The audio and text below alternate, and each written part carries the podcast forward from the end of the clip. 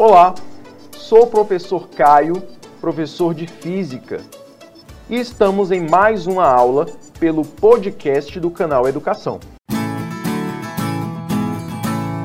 Na aula de hoje, iremos trabalhar com o conceito de os fundamentos da ótica geométrica.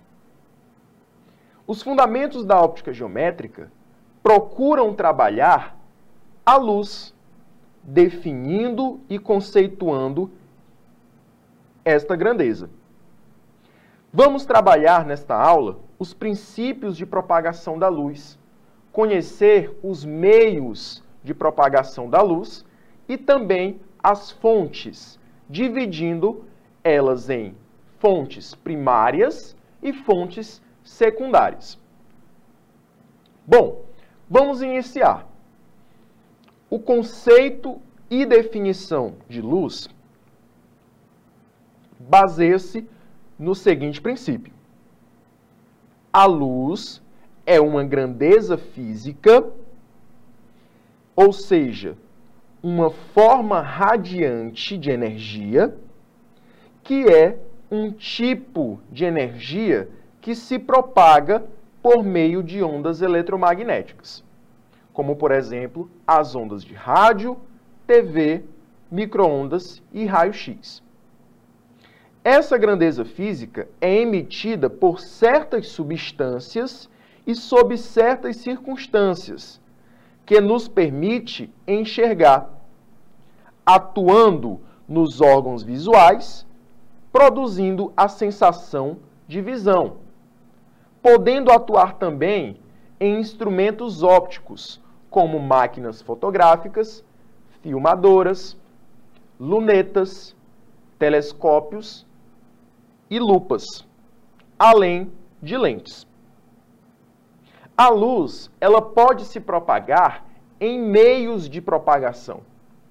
Os meios de propagação são divididos em três meios: meio transparente, meio translúcido e meio opaco. O meio transparente é aquele meio que não interfere na propagação da luz. Esse meio tem como exemplo ar, vidro, água e o próprio vácuo, onde não há partículas. Meio translúcido são meios que parte da luz é interferida em sua propagação não havendo a propagação de parte dessa luz, diferentemente do meio transparente, que promove a propagação de toda a luz. Como exemplo, nós podemos citar as películas em um vidro de um carro, em um vidro de um automóvel, que impossibilita visualizar, por exemplo, objetos e até pessoas que estão no interior do veículo. Outro exemplo seria a água do mar, que impossibilita observar alguns objetos ou peixes que se encontram dentro daquela água, por conta do seu movimento. E, além disso, vai gerar uma mudança na velocidade da luz. Vamos ver isso em aulas posteriores.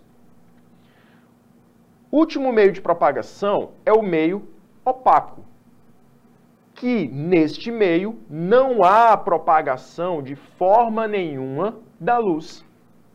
Um exemplo bem típico deste meio seria uma parede, que impossibilita totalmente a passagem da luz de um meio para outro, ou seja, ou seja, de um lado para outro. Um exemplo bem típico seria você imaginar que chegou alguém em sua residência, mas você não sabe quem é e não consegue identificar pela voz.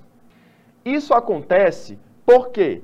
Porque a luz ela não consegue passar para o outro lado do cômodo da sua casa. E então você não consegue visualizar quem é aquela pessoa que se encontra em sua residência. Falamos, falamos dos meios de propagação. Agora, vamos definir como a luz se propaga. A luz se propaga através de raios de luz ou raios luminosos. Raios de luz ou raios luminosos são uma representação geométrica que simula a propagação da luz, onde a propagação da luz é representada por esses raios, que são linhas orientadas que indicam a direção e o sentido dessa propagação da luz, sendo representado por setas. Fisicamente, estes raios não existem. São apenas elementos geométricos que facilitam o nosso estudo da óptica geométrica. Um conjunto de raios de luz vai nos dar o que chamamos de feixe ou pincel de luz, que vão aparecer, por exemplo, na propagação de luz de uma lanterna ou de uma vela, por exemplo. Bom, além disso, nós podemos classificar a luz como fontes de luz. A luz, como fonte de luz, pode ser classificada como uma luz primária. Essa fonte de luz primária, também conhecida como corpo luminoso, emite a sua própria luz.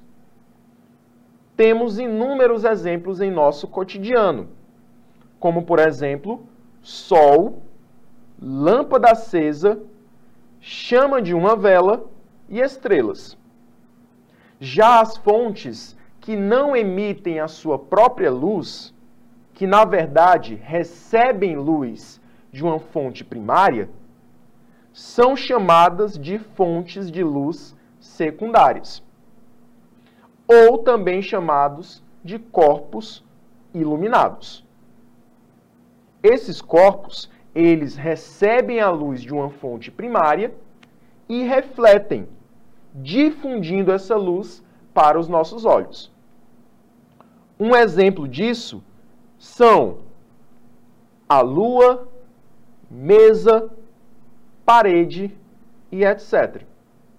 Qualquer objeto que não produz luz própria e é visualizado por conta de uma fonte de luz primária é classificado como fonte de luz secundária. Para finalizar nossa aula, vamos estudar os princípios da propagação da luz.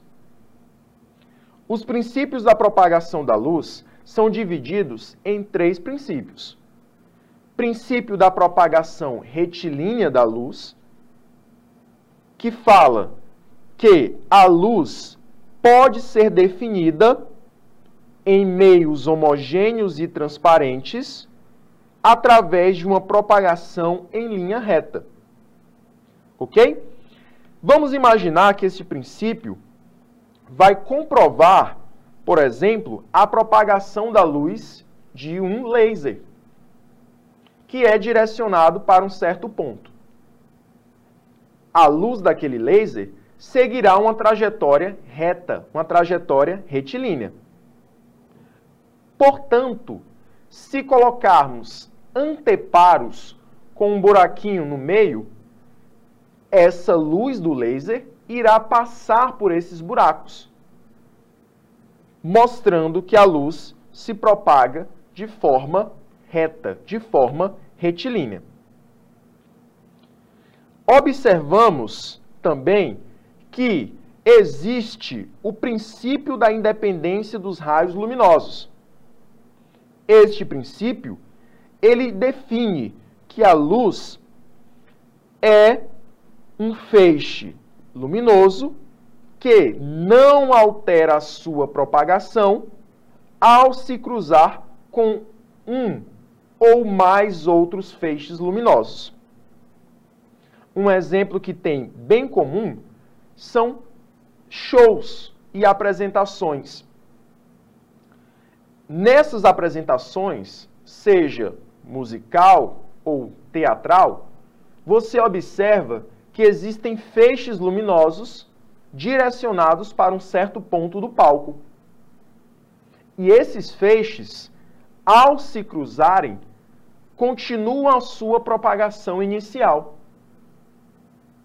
sem que tenha interação com o outro feixe, como se os dois fossem independentes entre si. Este é o princípio da independência dos raios luminosos. O último princípio é o princípio da reversibilidade dos raios luminosos, que é bem comum em nosso cotidiano.